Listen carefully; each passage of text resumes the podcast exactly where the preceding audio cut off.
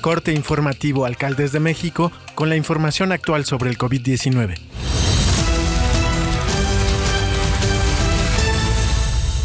Hoy es jueves 11 de marzo. La Secretaría de Salud informó que en las últimas 24 horas se detectaron 699 muertes por coronavirus y 7.407 nuevos casos, con lo que suman 192.488 muertes y 2.144.588 contagios por COVID-19 en México de los cuales 42.428 son los casos activos y 1.685.996 se han recuperado de la enfermedad.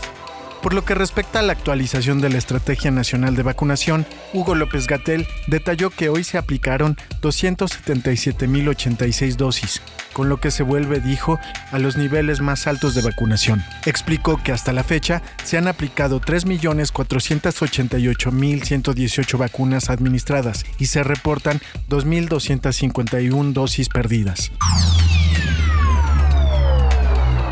Este jueves por la mañana llegó al país la sustancia activa para la vacuna contra el COVID-19 de la farmacéutica china CanSino que requiere de una sola aplicación, indicó Marcelo Ebrard Casaubon, secretario de Relaciones Exteriores.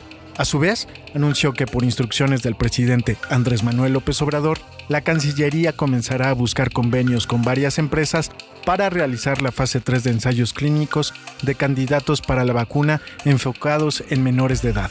El lote de Cancino se suma a un millón más de dosis que ya fue entregado a la COFEPRIS y otro millón que está en proceso de ser envasado en una farmacéutica en México, agregó el funcionario federal. Para concretar su llegada a México, recordó Ebrard Casaubon, el proceso comenzó desde agosto del año pasado, para acordar el desarrollo de la fase 3 del ensayo clínico que se llevó a cabo en el país con 15.000 voluntarios, lo cual ratificó los resultados y los efectos en la población mexicana.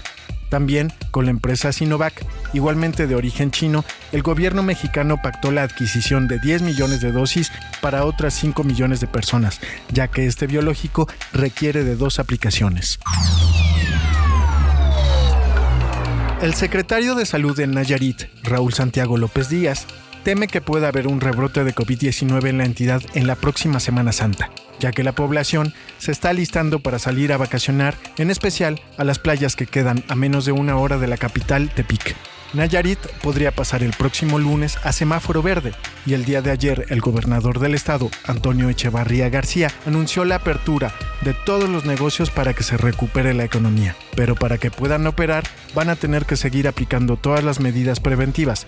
Añadió que será la mesa COVID, que está integrada por los tres poderes de gobierno y la iniciativa privada, sean los que decidan los lineamientos a seguir. Según los modelos científicos con los cuales se ha dado seguimiento a la pandemia del coronavirus en Nayarit, indican que el rebrote ya inició. Esto porque las medidas preventivas se han relajado bastante. Las condiciones ambientales frescas y secas, junto con una mayor movilidad de la sociedad, son propicias para que aumente la velocidad de transmisión de la enfermedad. Es por ello que el gobierno de la entidad ha exhortado a sus habitantes a continuar con todas las medidas sanitarias. El gobierno del estado de Puebla continuará regulando la operación de los establecimientos comerciales y seguirá con las restricciones y recomendaciones sanitarias a la sociedad a fin de evitar la propagación del COVID-19 en Semana Santa, afirmó Miguel Barbosa Huerta. El mandatario informó que ha dialogado con las iglesias en Puebla para definir los protocolos que se aplicarán para esas fechas, en los que se establecerá los aforos y las condiciones para el acceso a esos recintos. Asegura que existe una actitud colaborativa entre sociedad y autoridades en esta pandemia, pero advirtió que si las y los poblanos no concretan esta colaboración, no tendrán efecto las restricciones determinadas por el gobierno estatal, por lo que los llamó a retomar las medidas sanitarias. Puebla registra al día de hoy 72.826 casos acumulados a COVID-19, 9.208 defunciones y 1.714 casos activos. El turismo en Tula de Allende Hidalgo ha sido uno de los sectores más afectados por la pandemia de COVID-19. Pero a dos meses de iniciadas las actividades de la nueva administración, se trabaja para convertir a la localidad en la capital turística del estado, además de llevar salud a la población con el programa médico en tu casa. expuso el presidente municipal Manuel Hernández Vadillo en exclusiva para Alcaldes de México. En el contexto de la pandemia y sus afectaciones a la economía, han sido los artesanos y los guías de turistas los más afectados, explicó el alcalde. Muchos de ellos han manifestado que están a punto de abandonar esas actividades por la falta de visitantes.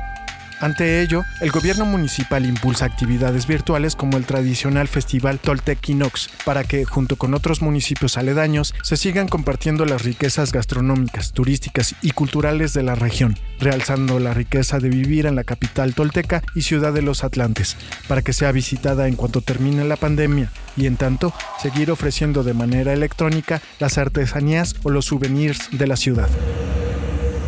Esto es todo por el momento, seguiremos informando. Alcaldes de México. Alcaldes de México. Alcaldes de México.